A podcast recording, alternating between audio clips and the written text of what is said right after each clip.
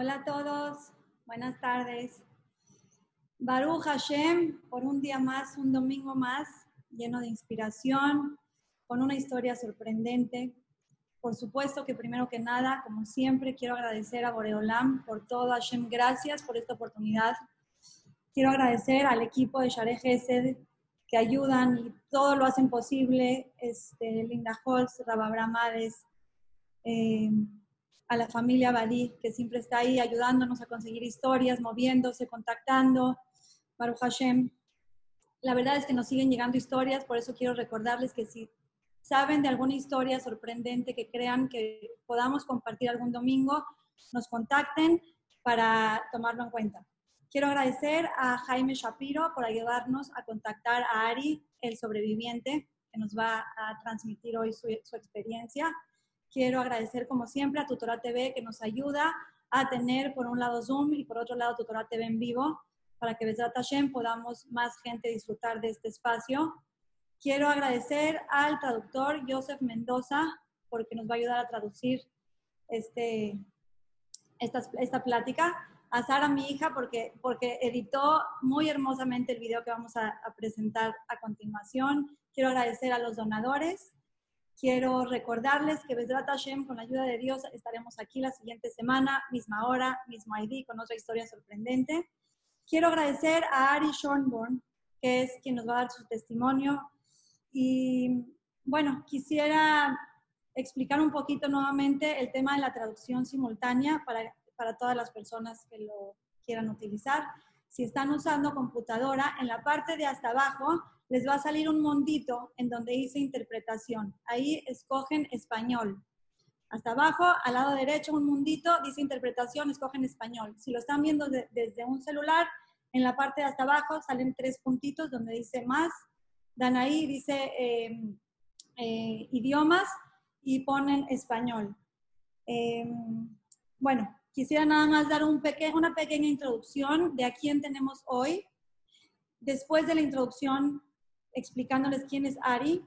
Quisiera, vamos a poner un video cortito para que volvamos a revivir lo que realmente fue ese 11 de septiembre y volvamos y entremos a su historia sensibilizados, recordando ese trágico evento. Les pido por favor que en el momento que pongamos ese video que dura cuatro minutos, el que pueda apague su cámara para que tenga mejor resolución. Bueno, Ari Schonbrunn es autor, orador y sobreviviente del 11 de septiembre. Fue el director administrativo de Cantor Fitzgerald Co., una de las firmas de servicios financieros más importantes del mundo. El señor Schonbrunn estaba en el piso 78 de la Torre 1 cuando el primer avión se estrelló aquel 11 de septiembre del 2001. Su milagroso relato de primera fuente sobre la supervivencia ha sido contada en periódicos, revistas, medios de difusión y libros. Ari Schonbrunn es un orador inspirador de renombre y autor de Miracles and Fate in 78. Ari Schonbrunn es nativo de Nueva York, le, apasiona la filantropía y es miembro de la Junta de Strength to Strength, una organización global sin fines de lucro que trabaja con víctimas del terror en todo el mundo.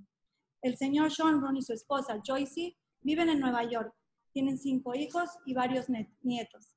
Bienvenidos a todos, que lo disfruten y Adelante. American 11, están tratando de llamar.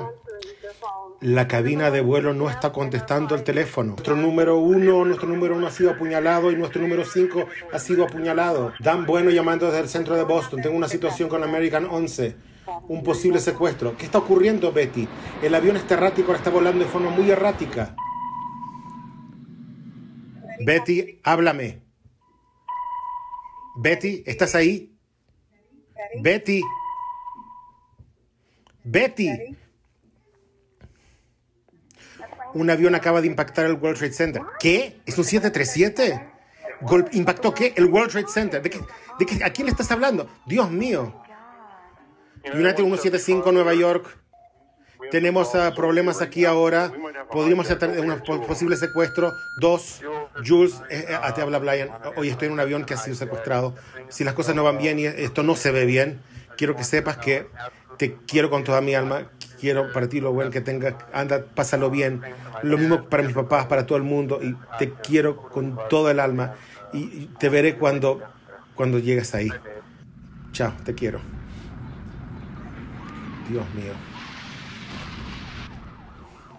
¿Qué es lo que va a hacer esa gente? Todos los elevadores están bloqueados. Dios mío, ambas torres ahora están... Están... Eh, la Casa Blanca. Lleven a los aviones de combate ahí. Hola, Crystal City, justo al norte de Crystal City. Detengan todos los despegues. ¿Me escuchan? Sí, hemos detenido todos los despegues, todas las salidas.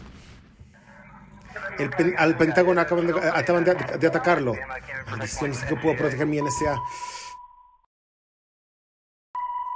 United 93, ese tráfico para usted está a posición de la 1, 2 en dirección este 370. Contacto negativo, United 93. Emergencia, emergencia, United 93, Cleveland. Si escuchan al centro, el capitán, por favor, soy el capitán, siéntense, quédense sentados, tenemos una bomba a bordo. Ah, tenemos que salir de aquí, todos vamos a morir. Martes 9.47 AM.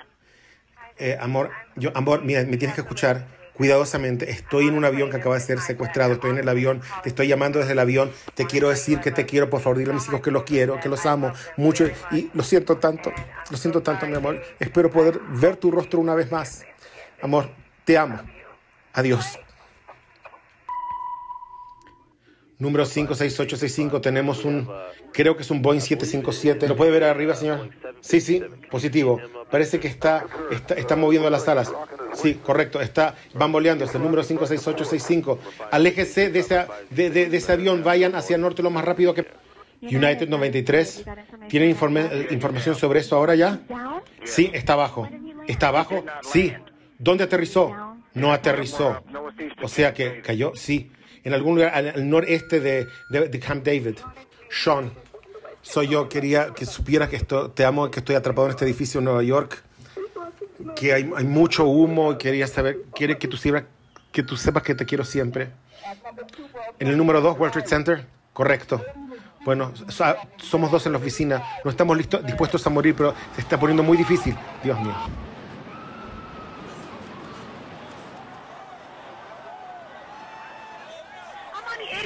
Estoy en el piso 83. Me voy a morir, ¿no? No, no, no, no, no, no. Yo sé que voy a morir. Por favor, di tus plegarias, tienes que presentar positivo porque nos tenemos que ayudar para salir de este piso. Sé que me voy a morir, sé que me voy a morir. Una nueva clase de guerra. Eso es lo que es.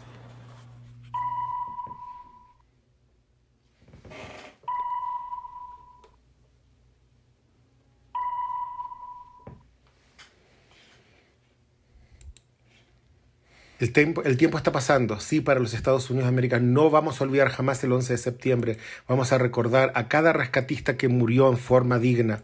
Vamos a recordar a cada familia que vive envuelta en tristeza.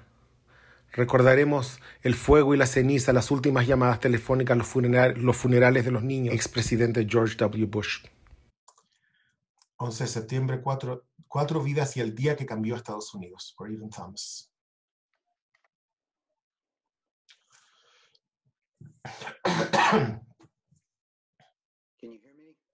¿Me puede escuchar? ¿Me puede escuchar? ¿Estamos listos? Sí.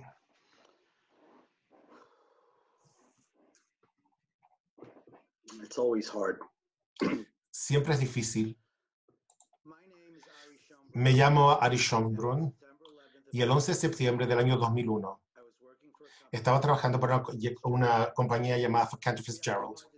Estamos en los últimos cinco pisos del World Trade Center, la Torre Norte, con la antena grande. Por eso que yo sabía dónde, eh, a qué edificio meterme cada día para trabajar. ¿Todos me pueden escuchar? Bien.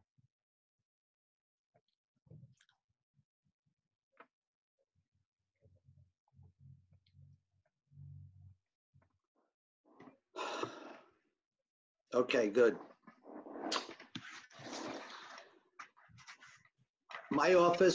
Mi oficina estaba en el piso 103 y solía ir a la oficina, llegaba como a las 8 de la mañana.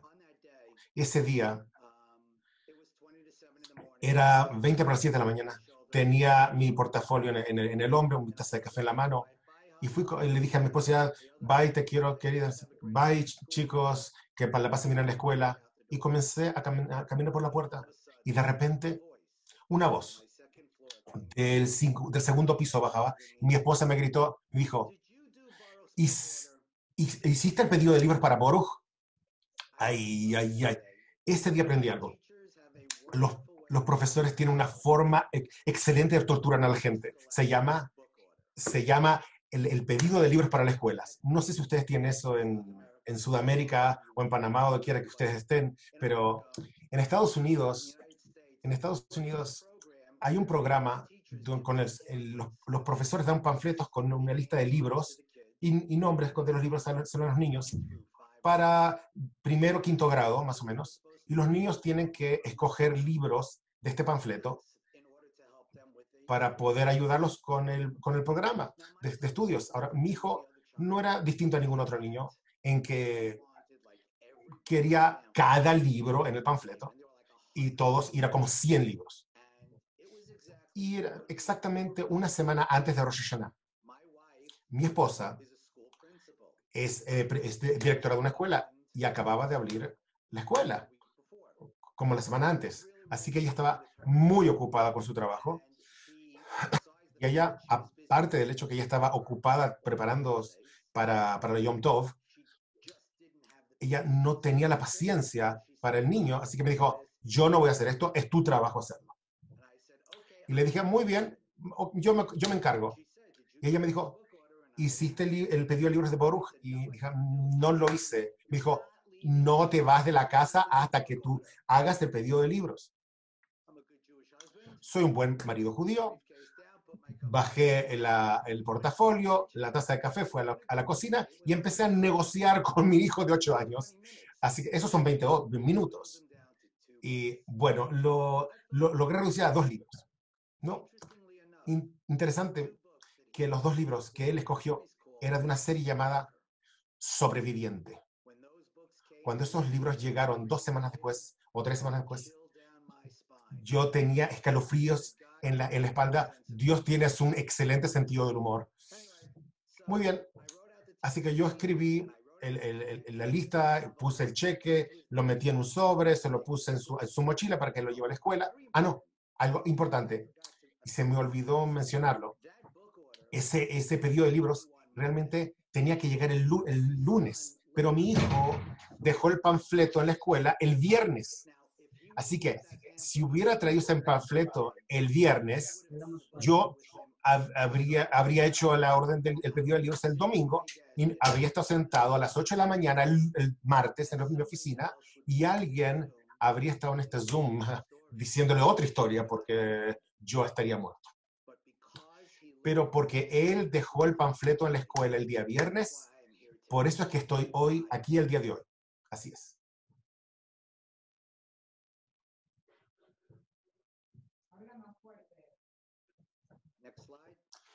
Ok, el, la próxima, el, el próximo slide, por favor. No veo nada. El nuevo slide.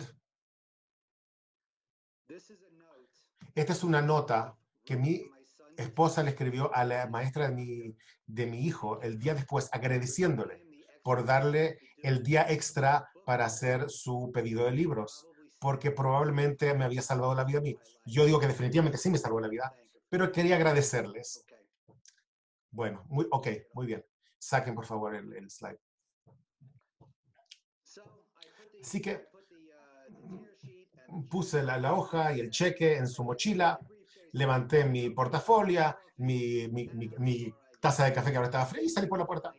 Y estoy, estoy tan enojado con mi esposa, porque me acababa de retrasar todo dos semanas, eh, dos minu- dos, eh, 20 minutos, y eso con 20 minutos con todo el tráfico y todo, ta- también me atrasó 40 minutos más. Así que en vez de estar en mi escritorio a las 8 de la mañana, llegué al World Trade Center a, la, a 20 para las 9. Como les dije, mi oficina está en el piso 103, pero uno, uno no puede seguir al, al 101 desde el lobby del elevador. Uno tenía que, un eh, elevador express del lobby al piso 78, y de ahí en el 78 uno cambiaba y cambiaba a otro elevador que nos subía hasta los pisos superiores. Así que estoy parado ahí esperando por el, el elevador. De repente, el elevador baja. Había, eran, eran elevadores enormes, como 50 personas en cada uno. Y esos son los elevadores más rápidos en Estados Unidos. Así que el primer elevador bajó y era como 11 o 12 elevadores. Uno estaba en, en el extremo derecho del lobby, así que fui corriendo al final del lobby, me metí en el elevador y subí hasta el piso 78. Cuando me bajé en el 78, el elevador que yo necesitaba para subir a mi oficina está en el extremo derecho del piso 78, el Sky Lobby. No hay nada más excepto elevadores. Había dos escaleras mecánicas y, y muchas ventanas del piso al techo. Eh, Muy, muy bonito era. Y empiezo a caminar a la izquierda hacia los otros elevadores que, que yo necesitaba tomar para llegar al piso ce- a 103 creo que est- est- estaba como a dos metros y medio de esos elevadores cuando de repente, lo mejor que puedo escribir es que ocurrió un- una explosión. Yo pensaba que una bomba había estallado en el elevador. Las luces se apagaron, se llenó de humo todo el lugar, estaba literalmente, me, tira, me, caí, me caí al, al piso, caí al piso. Escuché gente que estaba gritando, eh, hay incendio en el elevador, por supuesto hay fuego en el elevador, acaba de explotar una bomba, por supuesto que hay un, un incendio. Yo no sabía. Estoy mirando alrededor mío, no sabía qué hacer, no sé dónde ir. De repente me doy vuelta y veo que hay una luz entre dos, dos bancos de- de- del elevador grande. Yo pienso que es un lugar bueno donde ir, así que había mucho humo. Y me re- recuerdo como un niño, ¿qué aprendemos cuando hay mucho humo? ¿Qué se hace? Uno se queda en el piso, pegado al piso. Y eso es lo que hice. Literalmente me arrastré de donde yo estaba a esa luz. Y de repente me levanté, estoy mirando alrededor mío, no sé dónde ir. Caminé por detrás el banco de elevadores y por cierto, hay una puerta ahí. Había una oficina de seguridad en ese piso. Nunca supe de, nunca había sabido eso. Estuve trabajando en esa oficina más de ocho años. Nunca se ve que una oficina, no sabía nada más que los elevadores. Abro la puerta sentado en el piso hay una mujer, una mujer de, uh, guardia de seguridad y está llorando como un bebé. Y me incliné hacia ella y le dije, señora, cálmese, vamos a estar bien, vamos a salir de aquí. Y ella mm, se calmó un poco y estaba sollozando. Y yo entré a la oficina y en la oficina encontré el firewall de- del piso. Ahora, un punto de referencia.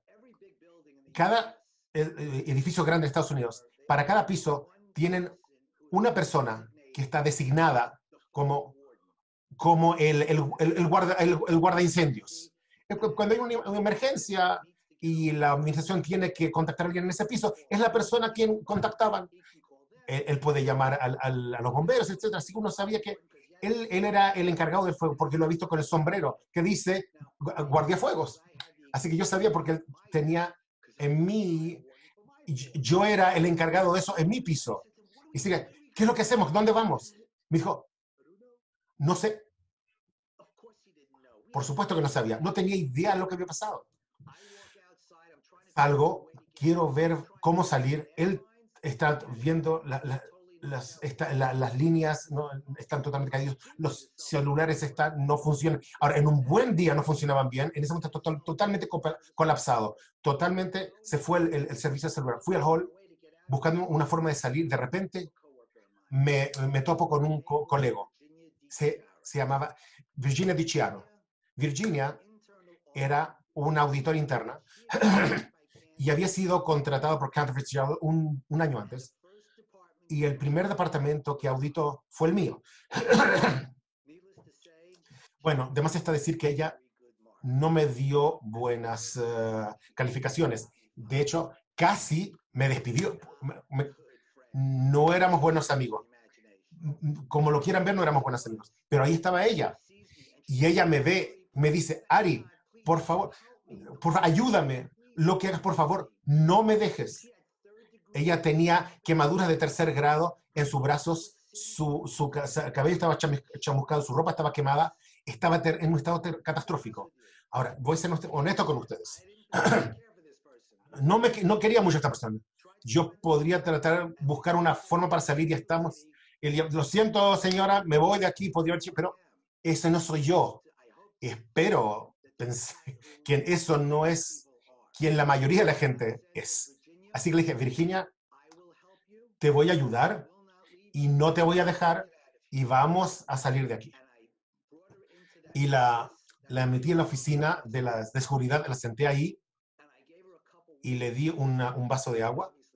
Obviamente, ella se había quemado gravemente, estaba muy, muy, muy, muy sedienta. Le di un vaso de 8 onzas de plástico así, de agua, así parecido.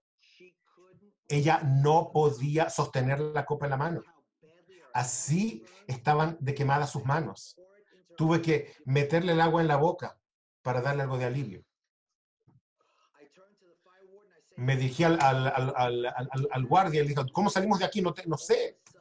De repente se abre la puerta y otra mujer, un guardia de seguridad, entra y, y agarra un, tiene un walkie-talkie, una radio walkie-talkie. Yo me estoy pensando, aquí hay, hay ayuda en el otro extremo de ese walkie-talkie.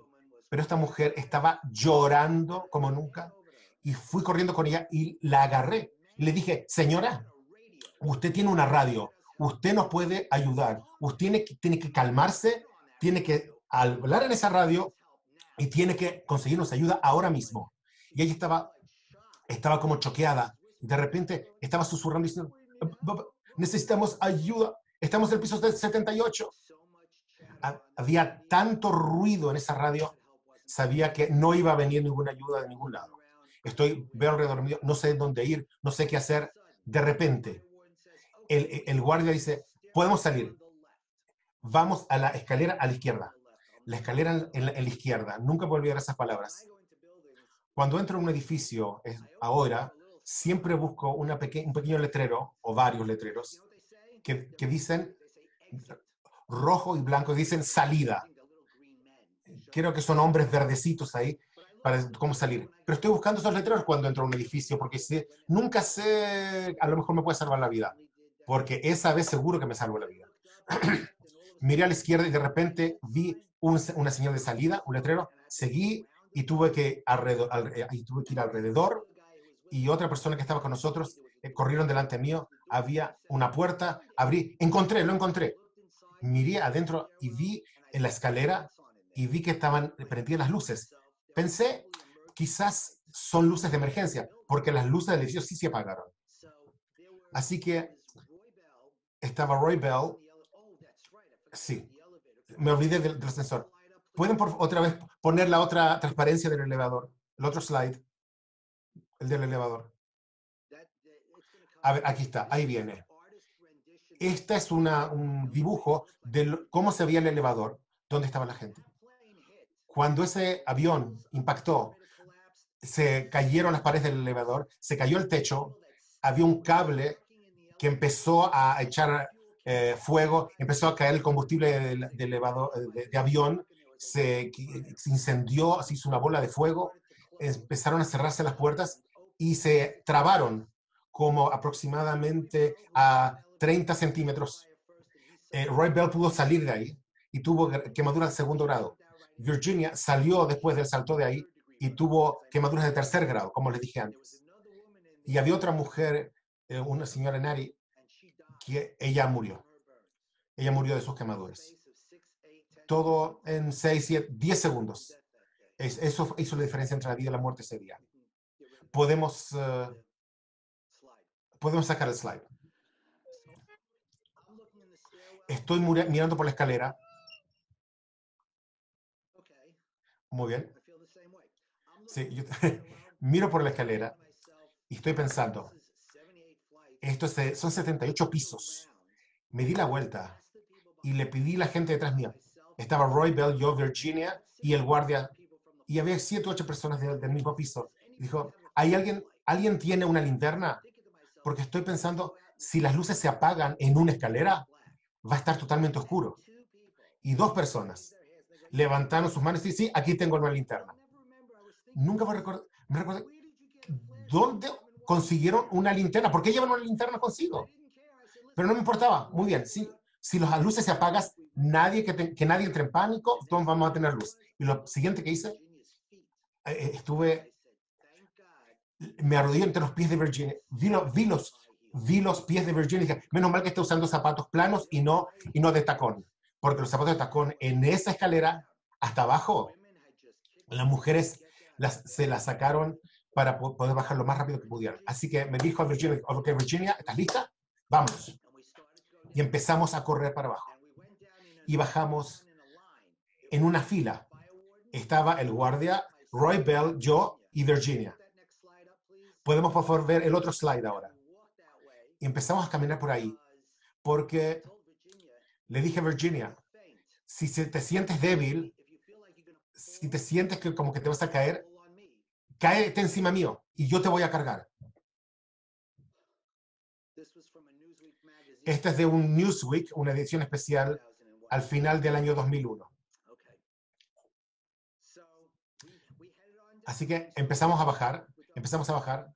Por favor, saquen el slide. Empezamos a bajar y llegamos hasta, bajamos tres pisos, hasta el piso 75. Y de repente, lo que yo sé, los mayores milagros del día ocurrieron. Sonó mi, mi celular, sonó mi, mi móvil y como les dije antes, cuando uno no puede jamás recibir, recibir señal en, en la World Center, en el piso 103, en mi oficina, yo estaba al lado de la ventana. Aló, ¿me pueden escuchar? ¿Me pueden escuchar? Nunca se recibía señal. Y ese día especialmente, ahí estaba en la mitad del edificio, en la mitad de, la escalera, eh, donde no y de repente suena mi celular. Tomé, aló, aló. Bueno, era mi esposa en el otro extremo de la línea. Y estaba llorando, estaba diciendo algo sobre un avión que entre yo le no tenía idea de qué estaba hablando. Le dije, Joyce, estoy en una escalera, estoy en el piso 75, estoy bajando. Ahora no es el momento para hablar. Yo te llamo cuando salga del edificio. Ahí le colgué. No dándome cuenta, por supuesto, que serían horas hasta que otra vez estuviera en contacto con ella. Ahora, Roy Bell escuchó, vio que, que yo tenía señal en mi señal. ¿Puedo usar tu señal para llamar a mi esposa? Por supuesto. Le di mi teléfono. Él marcó, mandó el mensaje, nada. Muerto todavía. Mire para arriba, dije, gracias Dios mío. Porque el único motivo por el cual eh, empecé a correr, tan solo por eso estoy aquí. Y yo sentí mucho mejor sabiendo que mi esposa sabía que yo estaba viva, así que era un poco de, alivio para mí. Yo sabía que yo estaba vivo, así que, pero ahora que ella sabía, ese fue un gran alivio para mí. Seguimos bajando, llegamos al piso 50. Virginia se dirige a mí y me dije, Ari, no puedo seguir. No lo puedo hacer. Mi primer pensamiento fue, tengo que sentarme, le voy a dar algo para tomar, vamos a descansar un poco y vamos a levantar y vamos a seguir caminando. Entonces pensé, ¿sabes qué? Si ella se sienta, quizás no se levante nunca. Y si no se levanta, vamos a morir aquí. O ella se va a morir de todas formas. Y eso no estaba en mi agenda ese día. Así que le dije, no, Virginia, lo puedes lograr. Teníamos algo de agua, le dimos de tomar y se lo tiramos en, en- en el brazo para aliviarle las, las quemaduras tercer grado. Y empecé ahora, esto, ahora estoy dando coaching, le estoy diciendo uh, alivio. Esto, 40, 42, 42, 40, estamos, estamos bien, estamos bien, estamos bien. Hasta el piso 38. En el piso 38 estaba, estaba atochado de gente. Así lo que ocurrió es que, por favor, veamos el, slide, ocurrió que los bomberos estaban subiendo y ellos estaban deteniendo a la gente, no podía, la gente no podía bajar. Así que había una masa de gente ahí, en el piso 38. M- Mientras, cuando llegamos a esa gente, de repente una mujer se, se dio la vuelta porque escuchó pisadas y, y vio a Virginia, le dijo, ¡ay! Y Virginia me dice, Ari, ¿cuán grande es? Te ves muy bien, Virginia, no te preocupes. Estás bien, estás bien. Vas a estar perfecto.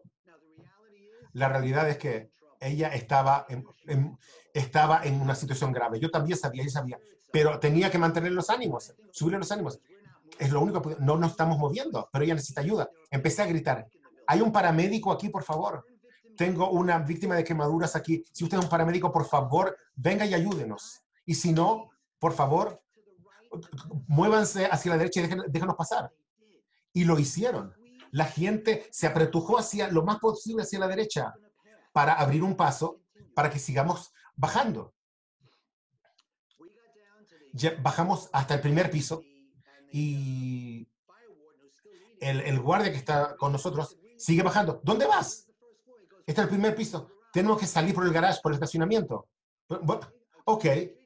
Le dije a Virginia, Virginia, tenemos que bajar mm, cuatro pisos. Le digo, ¿cuál es el problema? Acabamos de bajar 78 pisos y seguimos bajando. Bajamos dos pisos. Cuando de repente la puerta en el primer piso se abre y alguien grite, ¿dónde están bajando ustedes? Le grité, estamos bajando, sa- saliendo del estacionamiento. Me dice, no, no, no, no pueden salir por ahí, por el garage. Tienen que subir acá y salir por el primer piso.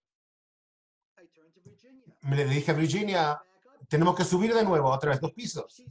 Me dijo, si tú crees que, eh, que no sé, que nos puede trabajar en alguna empre- empresa, pero bueno, nos dimos la vuelta, subimos nuevamente, salimos al primer piso.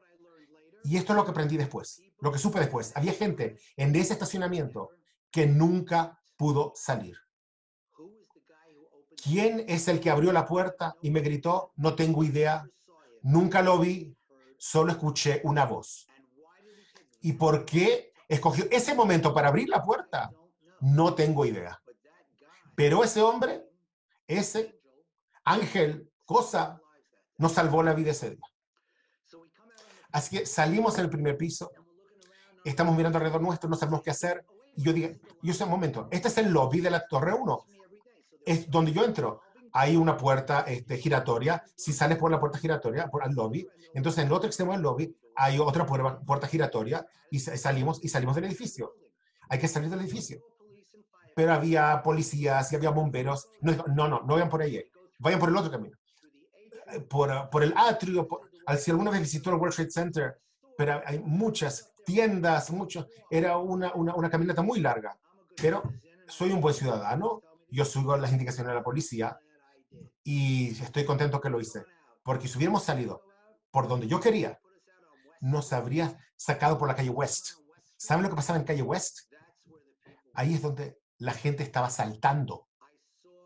Yo vi una, una foto en el periódico, la vi en la televisión. Les voy a decir, honestamente, si hubiera visto eso en vivo, no estaría aquí el día de hoy. Me, habría, me habrían puesto en un, manico- en un manicomio para toda la vida. Nunca habría podido yo lidiar con eso. Baruch Hashem. Gracias. Me estaban llevando al otro, al otro lado. Virginia me dice, por favor, a- Ari, dile a mi mamá que llama a mi mamá que va a estar bien. A- tan, tan pronto salgamos, la llamo. Salimos del edificio y había poli- policías, bomberos diciendo, eh, vayan uptown, vayan, suban, uptown, suban por Manhattan, suban por Manhattan. Dije, discúlpeme, tengo una víctima de quemaduras, ¿qué hacemos? ¿Dónde vamos? Digo, cruce la calle del Millennium, del Hotel Millennium, ahí estamos haciendo un, un centro de tratamiento y van a venir ahí los, vayan ahí, van a venir las, las ambulancias. Ahí, eso es lo que hicimos. Cruzamos la calle, nos, estamos parados frente al Hotel Millennium y de repente viene una ambulancia y ayude a, a Virginia a subirse a la ambulancia y suspiré de alivio porque ahora por lo menos yo sabía que ella estaba recibiendo atención médica. Antes lo único que cosa que podía hacer era, era mantenerle, eh, subirle el ánimo. No podías ayudarla médicamente. Ahora está recibiendo atención médica y yo respiro de alivio y me doy la vuelta, miro arriba al edificio, digo, estoy, le dice al que estaba parado mío, ¿cómo se incendió la Torre 2? Me dice, como, que estoy loco. ¿De qué estás hablando? Dos aviones este, eh, se estrellaron y esto fue un ata- ataque terrorista. Le dije, ¿de qué estás hablando? Y usted que mi esposa me dijo algo de una- un avión que se estrelló. Siempre vimos estos, es- estos Cessnas, los, los Piper, aviones chiquitos que están volando bajando. Que pensamos que era eso. No, no, son aviones de pasajeros. Estaba asustado. En ese momento, entre tanto, en la ambulancia dice, le dije al- al, ah, al- a los asistentes, ah, dicen, ¿por qué no se va? No podemos ir hasta que llenemos la ambulancia. Estamos esperando una cantidad horrenda de heridos y, y no podemos llevar a cada uno. Ahora, Virginia está, es- es- está, está muriéndose de dolor. Me voy a desmayar. Virginia, aguanta, aguanta, por favor, vas a estar bien. Finalmente, Finalmente, llenan la ambulancia. Y el, y el, y el respondedor me dice, por favor, ahora tenemos que ir. Virginia me dice, Ari, tú vienes con nosotros. Ahora, no quiero decir que estaba en una zona de confort por lo que estaba pasando. La realidad es que yo sabía dónde yo estaba. Y si yo necesitaba eh, ayudar a alguien, yo sabría cómo ir. Pero el pensar, meterme en una ambulancia y qui- saber quién sabe dónde, esto no me emocionaba mucho. Además, una vez que esa ambulancia eh, se llena, es, si en una, eh, cuando esa ambulancia se iba, yo había un lugar donde iba, era regresar al edificio para ayudar a la gente. Yo voy a ayudar, no voy yo voy a regresar al edificio y ayudar a la gente. Le dije a Virginia, Virginia, no, no necesitas ya. Yo, eh, yo llamé a tu mamá, dame su número de teléfono, tu mamá te va a llevar, va a, estar en el hospital, vas a estar bien. Ella se dirige al, chofer de la ambulancia y dice, no nos vamos a, hasta que él se venga conmigo. Miro al chofer de la ambulancia, se me mira a mí, yo pienso, él piensa, esto no es un, no es un taxi, yo no necesito un taxi, pero lo miro y la miro a ella y dijo, ¿sabes qué? Quizás para su bienestar psicológico mejor voy. Me dijo, ok, métete adelante. Me senté en el asiento del copiloto y nos fuimos. Estamos tan solo, fuimos de las pocas ambulancias que realmente se fue del lugar ese día, que pudo salir. Tuve amigos que eran voluntarios de Absalá, que es una- un cuerpo de ambulancias voluntarios. Me mostraron fotos de ambulancias aplastadas en ese lugar. ¿Quién salvó la vida de quién? Virginia me agradece cada día por yo saber. No, no, no, no. Te equivocas. Si ella no hubiera insistido que yo me meta en la ambulancia, yo habría estado parado en el, la base del edificio cuando se derrumbaba y estaría muerto ahora. No me cabe la menor duda. Pero ella insistió que yo me metiera en la ambulancia. No, llegamos hasta el St. Vincent, que está en la en 7th Avenue con la, con la avenida 12, con la calle 12. Me, metimos a Virginia en, el, en, la sala de emergencias. Los doctores entonces me sacaron de ahí, a de patadas. Momento, ¿quién eres tú? Sos un colega de trabajo. No puedes quedarse aquí, tiene que irse. Era el único medio de apoyo de ella y, y no me dejaban quedarme. Virginia, yo no soy un familiar. Es muy estúpido esto, pero, pero no tenía opción. Mira, yo voy a llamar a tu mamá y ella va a estar aquí pronto, vas a estar bien. Y yo salí de ahí. Salí y estoy pensando, necesito un teléfono porque tengo que llamar a su mamá, tengo que llamar a mi esposa. Y de repente, detrás mío, dicen, wow, ¿escuchaste? La Torre 2 se derrumbó. Y de donde yo estaba, en el St. Vincent, uno se miraba dere- derecho al World Trade Center. Y por cierto, la Torre 2 estaba, se había ido. Totalmente. Estos edificios, 50 mil pies cuadrados por pies, multiplicada por 110, que Eref Ayin en una brisa de ojos desaparecieron.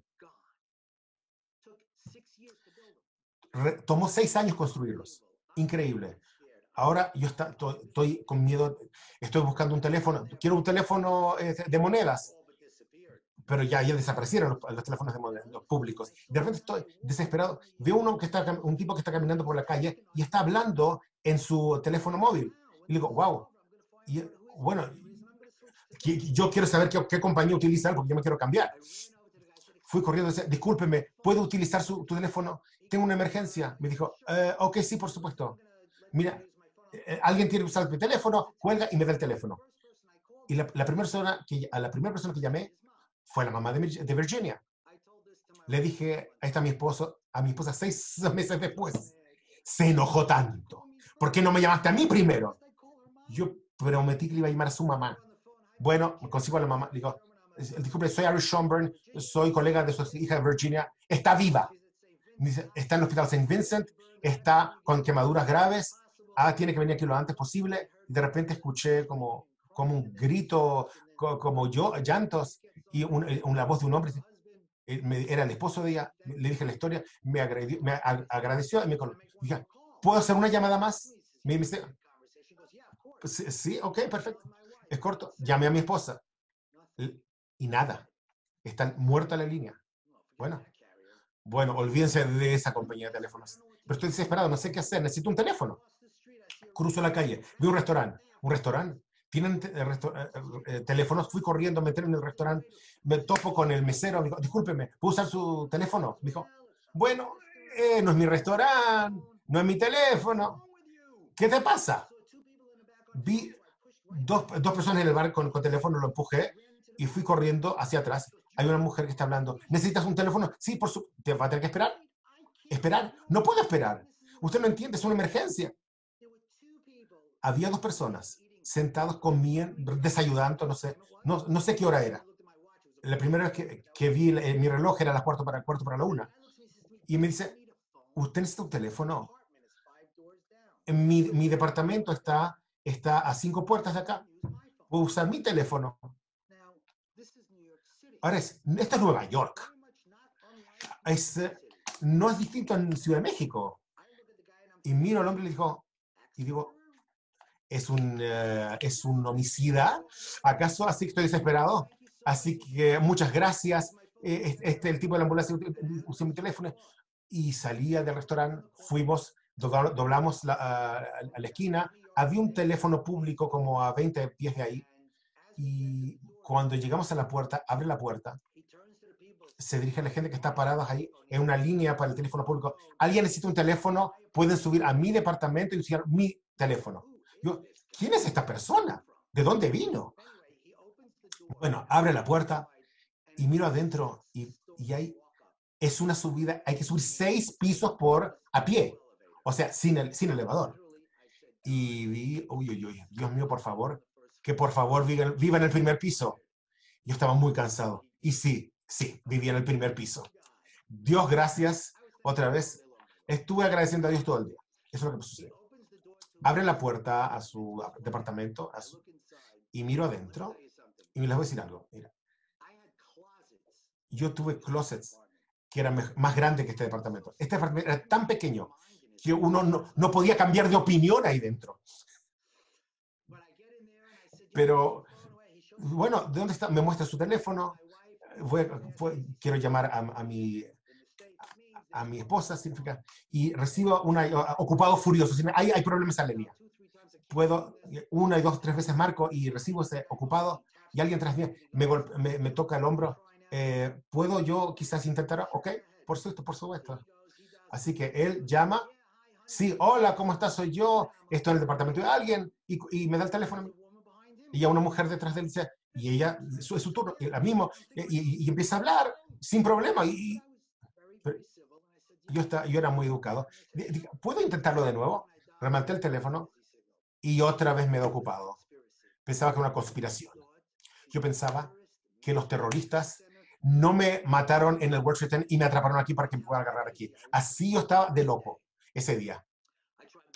Traté una vez más y de repente sí empezó a sonar.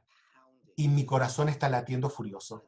Y de repente, en el otro extremo de la línea, ¿ves Yakov? ¿Puedo ayudarle? Digo, llamé a la Yeshiva Nahar Walker, donde está mi esposa, con Joyce Chamber, por favor, su, su esposo la llama. No, no.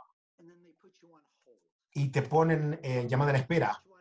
Cuando te ponen en espera, te, te ponen en, en, en espera eterna y olvídate, porque tiene la música y toda la cosa. Eh, Eso va a estar bien, pero no pudo ser más que 60 segundos. Parecieron como horas. De repente mi esposa levanta el teléfono. "A- Amor, soy yo y ella empieza a llorar. ¿Qué, qué pasó? ¿Qué pasó? ¿Qué- ¿Cuál es tu problema? La Torre 1 se acababa de derrumbar. ¿Dónde estaba yo? Cuando yo estaba hablando y hablé con ella por última vez, está en el piso 78 de la Torre 1. Ella estaba segura que yo estaba muerto. Está- estaba pensando, tengo cuatro hijos en ese momento. ¿Quién iba a decir Kaddish por mí? Estaba pensando en eso. Mi hijo varón más grande tenía ocho años. ¿Y quién va a decir Kaddish? Gracias a Dios. No tuvimos que preocuparnos de eso. Yo estaba vivo, yo estaba bien. ¿Qué vas a hacer ahora? Me dije, mira, yo no sé. Quizás voy a ir a su oficina de Eli. De que mi- eh, eh, eh, él trabajaba en la calle 47 y la avenida 6. Pero yo, mira, cuando llegue a mi próximo destino te llamo. Y corte. Y en el, el dueño del teléfono eh, se llamaba John Rocasalva. Así se llama John Rocasalva, el dueño del departamento. Ese hombre es un santo. Era increíble. De hecho, cuando dije, John, ¿te importa si yo, si, si, si puedo sentarme un poquito, estaba agotado. Pues no hay ningún problema. Me saqué los zapatos, me senté. Estaban mojados los zapatos. Había caminado por agua en el World Trade Center por los ah, rociadores y estaban mis zapatos. Y, así que me saqué los, los calcetines. Ah, no, no. Ay, tus calcetines están, están mojados. ¿Quieres un, un par limpio? ¿Puedes tomar un, un par mío? Dije, ¿de dónde viene? ¿De Panamá? ¿De dónde, de dónde es este hombre? Es increíble. E- Era un santo total. Estuve como 15 minutos y de repente, dice, John, me tengo que ir, no puedo quedarme más. Y me puse otra- eh, mi- mi- mi- mis zapatos y me fui, bajé por la escalera. Quiero, voy a ir a la oficina de mi hermano. No sé dónde estoy ahora. No sé dónde ir tampoco. Así que me detuve. Le, paré a alguien en la dije, ¿usted sa- sabe cómo yo puedo subir por a Manhattan? Siga la multitud. Todo el mundo estaba caminando, estaba subiendo por Manhattan, nadie estaba yendo hacia abajo. Así que llegué hasta la avenida 8 y la calle 12. Y me doy cuenta que mi, mi, mi hermano está en la calle 47 y la sexta avenida. Y el problema es que no había transporte público. Cuando estaba hablando con mi esposa, ella me preguntó, ¿qué vas a hacer? O sea, la, la ciudad está cerrada. No hay autobuses, no hay trenes, las terminales están cerrados, los, los puentes están cerrados, bloquearon la ciudad, no sabemos qué hacer. Quizás ahora eh, voy donde él eh, y ahí veo qué hago, no sé, no sé, no sé qué voy a hacer. Así que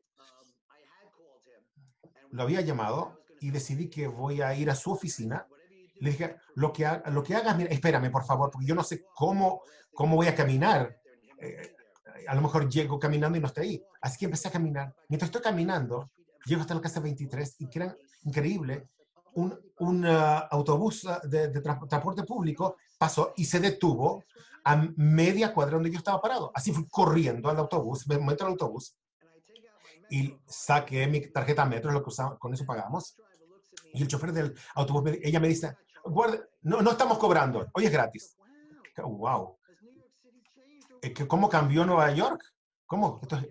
Así que me subo al autobús y hace un anuncio. No estoy haciendo, no, estoy, no estoy haciendo las paradas programadas. Donde ustedes quieran, uh, toquen el timbre y yo me, yo me detengo. Así que llegamos hasta la calle 45, 44, alguien tocó el timbre, se bajó. ¿Sabes qué? Yo bajo aquí también, son tres cuadras más. Fui caminando a la oficina de mi hermano, así que toqué el, el, ti- el timbre de la puerta. ¿Quién está ahí? Es Ari Schomburg. Eh, está Sid y me, por fa- le- me dejan entrar. Ahora, mi, su oficina estaba en, el nivel inferior, así que bajé tres pisos. Había otro set de, de puertas dobles y como, como 20, 25 pies estaba mi hermano ahí. Y cuando lo vi, y fui corriendo con él, y lo agarré, y lloré. Y lloré cinco minutos seguidos. Yo a- había estuvo, estuve súper fuerte todo el tiempo. Tenía que ser era supervivencia. Yo- tenía que estar fuerte para mí, tenía que estar fuerte por Virginia. Ahora finalmente había alguien con el, el que yo podía recorrer en su hombre, y era mi hermano eh, menor, y, y me, me perdí totalmente y empecé a llorar y a llorar. Y me dijo, Ari, va a estar bien, vamos a salir de aquí. Uy, esas, pal- esas palabras retumbaron en mi cabeza. Eso es lo que yo estuve diciendo todo el día. Así que, bueno, ¿qué vamos a hacer? ¿Cómo vamos a salir de aquí? Escuchamos que había algún servicio del, metro, así que bajamos. Eh, eh, en su edificio estaba la estación de metro. Y sí, eh, llegó el, tren del metro, nos metimos en el metro, llegamos hasta Queens, donde mi suegra, Lea Shalom, vivía. Y tenía un amigo ahí que tenía un car service. Y ella me dijo, mira, si salgo de la ciudad, ella puede mandar el auto a, a mandar a- por nosotros. Y mandó un auto para buscarnos. Nos llevó, mi hermano llamó a su esposa, que en ese- ya en esas alturas no me acuerdo qué hora era, pero ya había, ya había servicio celular. Mi hermano llamó a su esposa, le dijo que, está, que en mi casa, porque ahí es donde íbamos a ir. Llegué a mi casa a las cinco y media de la tarde. Había 20 personas en mi, en mi sala de estar y, y no menos de 100 mensajes, por lo menos 100 mensajes en el teléfono, porque todavía tengo, había- era un cassette chiquitito, una cinta, no era digital, era como un cassette y todavía tengo ese, ese cassette. No tengo una, una máquina en la que lo, lo puedo reproducir, pero el cassette sí lo sigo teniendo. Pero aprendí tanto ese día. Lo primero que aprendí fue, no tienes idea cuántos amigos realmente tienes hasta que todos piensan que estás muerto. Porque todos vinieron y todos llamaron, todos querían saber. Pero más que eso, yo trabajaba en Wall Street y lo, lo más importante en mi vida era mi trabajo. Era mi trabajo. El trabajo era lo primero, lo más importante que había. Mis, papá- mis hijos me decían, papi, ¿me, puedes, vamos a ir con, eh, vamos a ir al zoológico para la clase? No, papi, tiene que trabajar. ¿Puedes venir a la hora de la escuela? Yo tengo el, rol principal. No, el papel principal, no, no, no, tengo que ir a trabajar. Papi, ¿puedes venir vamos a hacer, digamos, un, un juicio así de mentiritas? Es después de escuela, ¿puedes venir? No, no, papi, tiene que trabajar tarde. Papi, eh, papi tiene que trabajar, papi tiene que trabajar, papi tiene que trabajar. Siempre ese era el refrán. Hasta ese día. El día de hoy, el papá está en la, en, papi está en los viajes de la escuela, está en la obra de la escuela, papi está con, con los ahora con sus nietos, ¿ah? porque eso es lo que es importante en la vida. Pero hay más todavía. ¿Por qué nos pusieron en este mundo? ¿Cuál es la finalidad? Saben que yo, yo pensé, la finalidad es irnos de este mundo, dejar este mundo un mejor lugar que el que lo encontramos. ¿Y cómo hacemos esto? Y ahí es donde nosotros, como Yehudim, es- tenemos mucha suerte. ¿Por qué? Porque nosotros tenemos, tenemos el plano de la vida. ¿Saben cómo se llama ese plano? Se llama la Torah. Tenemos la Torah que nos enseña qué hacer, cómo hacerlo. Y yo, yo estoy muy feliz. Yo soy judío ortodoxo. Yo nací de esa forma. Me criaron así. Y agradecí a mis padres y le agradecí a, a Hashem cada día que me criaron así porque yo, esto hizo que mi vida fuera tanto más fácil. Porque yo sabía que siempre hay alguien en quien puedo confiar. Isaac Kodesh Baruj en quien siempre puedo confiar. Pero tiene que saber, es, todos podemos cambiar el mundo. Es muy sencillo. Y hablo de esto siempre. Es muy sencillo. Se- ¿Dónde está, por favor, una- un slide? Por favor, pongan el slide. Se me olvidó, pero es muy importante. Quiero que lean esto. Ustedes solo tienen una vida. Hagan que valga la pena vivirla. ¿Cómo se hace eso? Por favor, el siguiente slide. El siguiente slide, por favor. ¿Cómo se hace eso? La vida es una decisión que tenemos que hacer. Esto es lo que tenemos que hacer. Eh, Tenemos que escoger una cosa, una mitzvah, que vamos a, a vamos a hacer o vamos, o vamos a cambiar. Hagamos algo que no estamos haciendo al día de hoy. No podemos engañar. No se puede hacer. Vamos a dar una mitzvah que no estoy haciendo ahora. Incluso para los hombres. Podría ser Kiddush viernes en la noche. Puede ser Tzedakah. Para las mujeres podría ser Adlakat Nerot. Encendido de velas. Podrías... No importa. No importa. A Kadosh Baruj Hu nos dio 613 mitzvot. Ahora, yo no cumplo 613 mitzvot. Yo creo que nadie en el mundo cumple 613 mitzvot porque es imposible. Es imposible porque hay mitzvot que son para Kohanim, otra para Levim, otra para el Israel. No importa. Quizás, bueno, podemos hacer cin- 150. No, es demasiado. No, eh, 50. ¿Sabes qué? No, no quiero que hagas 50. Que hagas una mitzvah. Una mitzvah más. De que no estás haciendo el día de hoy. ¿Y qué haces? Tomas esa mitzvah. La escribes en un, en un tarjetón. Lleva ese tarjetón contigo. Pon una copia en tu heladera, en tu refrigerador, en la nevera. ¿Saben qué lo que, lo que va a pasar? Cuando empiecen a hacer esta mitzvah, tu vida va a cambiar. Y yo se los prometo. ¿Saben lo que va a ocurrir? De repente, la, vi- la vida alrededor tuya va a cambiar. La gente va, se va a dar cuenta, se va a percatar del cambio ti porque comenzaste a hacer esta mitzvah. Y va a decir, wow, algo, algo, tienes algo distinto en y estás sonriendo en tus adentros. Yo sé, porque comencé a hacer esta mitzvah. ¿Saben lo que va a pasar? Quizás tengo que hacer otra más. Quizás haces una más. Y después una más. Es como si yo diera velas, distribuyera velas. Estamos todos en una habitación. eh, eh, con, con COVID. Si, ser- si yo doy, velas a todo el mundo en esa habitación y mi vela es la única que está prendida y enciendo la vela de otra persona, yo te, prendo, te enciendo tu vela. ¿Acaso mi vela se di- disminuyó su luz? No, pero hay dos veces más luz que antes. Y alguien enciende de tu vela y la otra persona y la otra persona y la otra persona. Y antes, de- cuando hicimos hacerlo, tenemos el cuarto iluminado. Y cuando enciendes una ciudad, entonces enciendes un país y enciendes el mundo, iluminas el mundo. ¿Y cómo iluminas el mundo? Con una mitzvah a la vez. Eso es. Quiero terminar con una pequeña, breve historia. Es sobre este joven ángel. Disculpe, no. Es sobre este, un joven ejecutivo que está trepando por la escalera del éxito, tiene 25 años, se compra un nuevo Mercedes-Benz, su vida es maravillosa y está manejando por las calles de la ciudad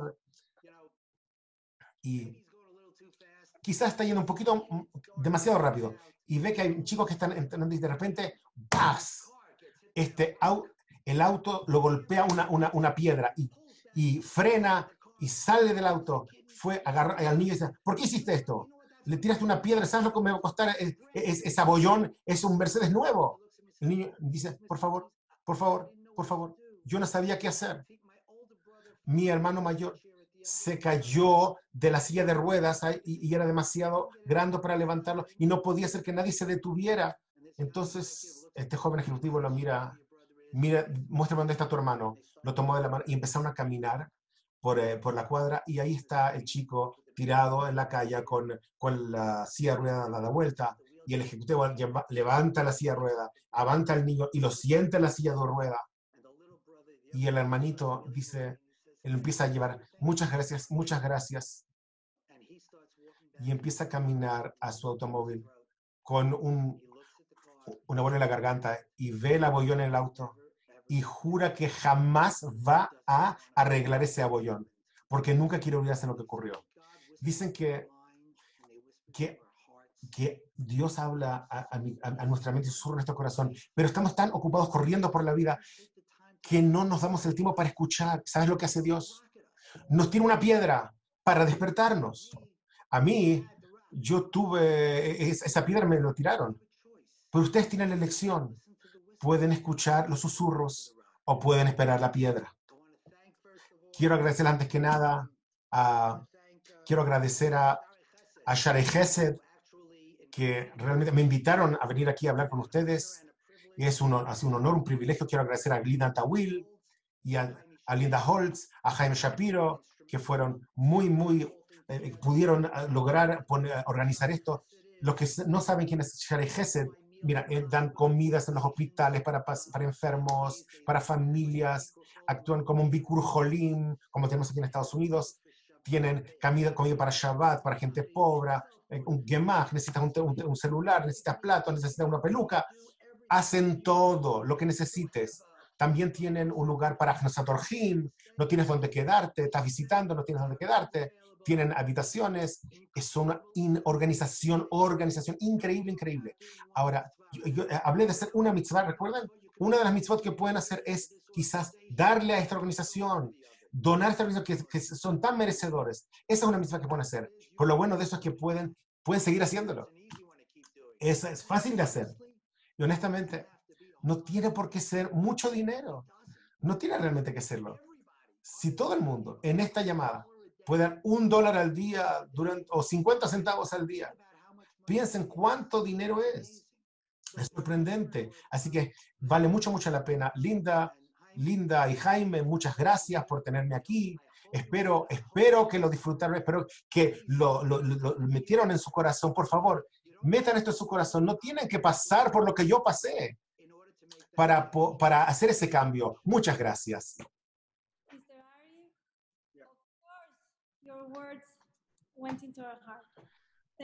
Por supuesto que sus palabras entran a nuestro corazón. Que Hashem le bendiga y a su, a su familia muchas gracias por su tiempo. Todo lo mejor. Muchas gracias.